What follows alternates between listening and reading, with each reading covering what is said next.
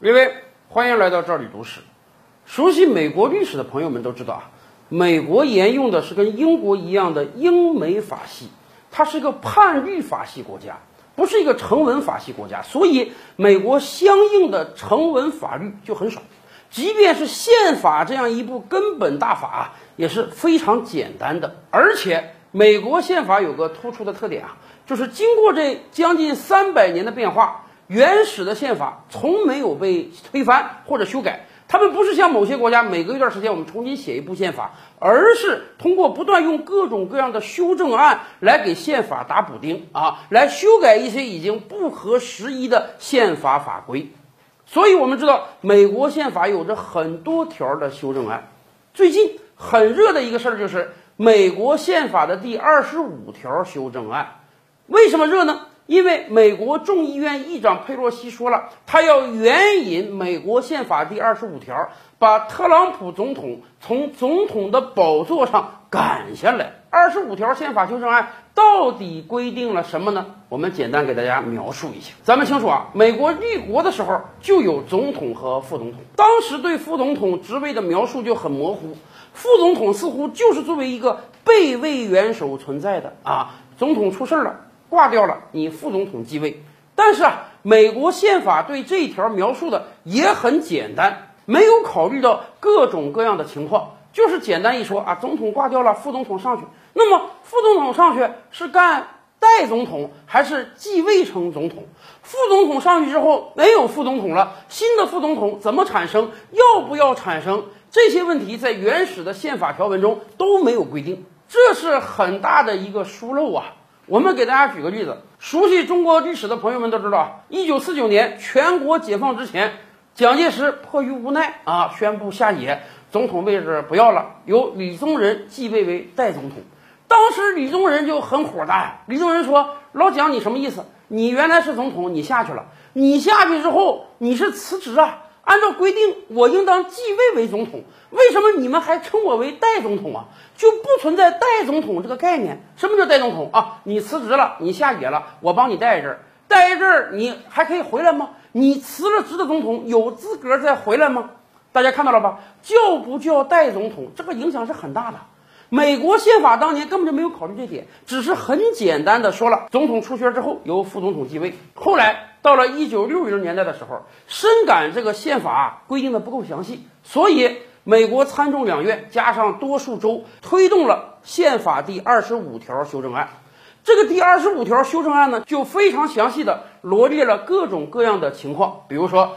总统因病死亡了，总统被人暗杀了，那么副总统直接继位为总统，那可不叫代总统啊，人家就是总统。而且副总统继位成总统之后，由新的总统马上提名一个新的副总统人选，由参众两院通过就可以了。更有甚者，人家还考虑到了很多以往出现过但是宪法没有规定的情况，比如说总统啊，因为某些原因。一时出缺，不能署理国务怎么办？比如说，一旦总统得了重病啊，可能一个礼拜、两个礼拜不能上班啊，国不可一日无君呢。因此，二十五条修正案中就规定，如果总统有这样的情况，一时不能署理国务，那么总统可以写封信给参议院，告诉参议院，我要请假一个礼拜、俩礼拜。这一俩礼拜呢，我这个总统职位由副总统代理。什么时候我这个病好了，度假度完了回来了，我这个总统职务再转回到我手里。要知道。六十年代那可是冷战时期啊，谁都清楚美国总统有多重要，他要随时随地决定发不发动核大战啊。因此，哪怕几个小时的出缺都很重要。第二十五条修正案就是为了弥补以往的漏洞，所以对这种情况做了非常详细的规定。当然，这个主动权是在总统的。总统觉得啊，我可能要隐匿一段时间了，我要去治病了，那么我就把总统的权利暂时让夺给我的副手。什么时候我病好了回来了，这个权利还得回，你这个权利还得返回到我这儿来。而且第二十五条修正案还规定了一种特殊情况，什么呢？就是总统因为某些情况不能梳理国务，但是他自己不知情。我们举个例子，总统突然昏迷了，总统突然中风了，总统突然休克了。按道理讲，人总统没死啊，他只要没死，你副总统就不能继位。但是你说他一旦成植物人了，一个月俩月，那国家谁来管啊？因此这条修正案特别规定，如果副总统感觉到总统已经不能处理国务了，那么副总统可以提出动议，由内阁一半以上成员或者美国众议院相关委员会一半以上成员认可，那么就可以不经总统同意，由副总统临时代理国政。这一条可厉害啊！这一条自从通过之后就没有被用过，但是这一条也是很合理的。你总统一旦得了重病，总统不省人事，总统自己不能交权，那么总统又没死，副总统不能继位，那美国不就没总统了吗？不就乱套了吗？所以为了防止这种情况出现，规定了这一条。现在问题来了，美国众议院议长佩洛西就说：“我看特朗普有问题啊。”他得了新冠疫情，三天就出院。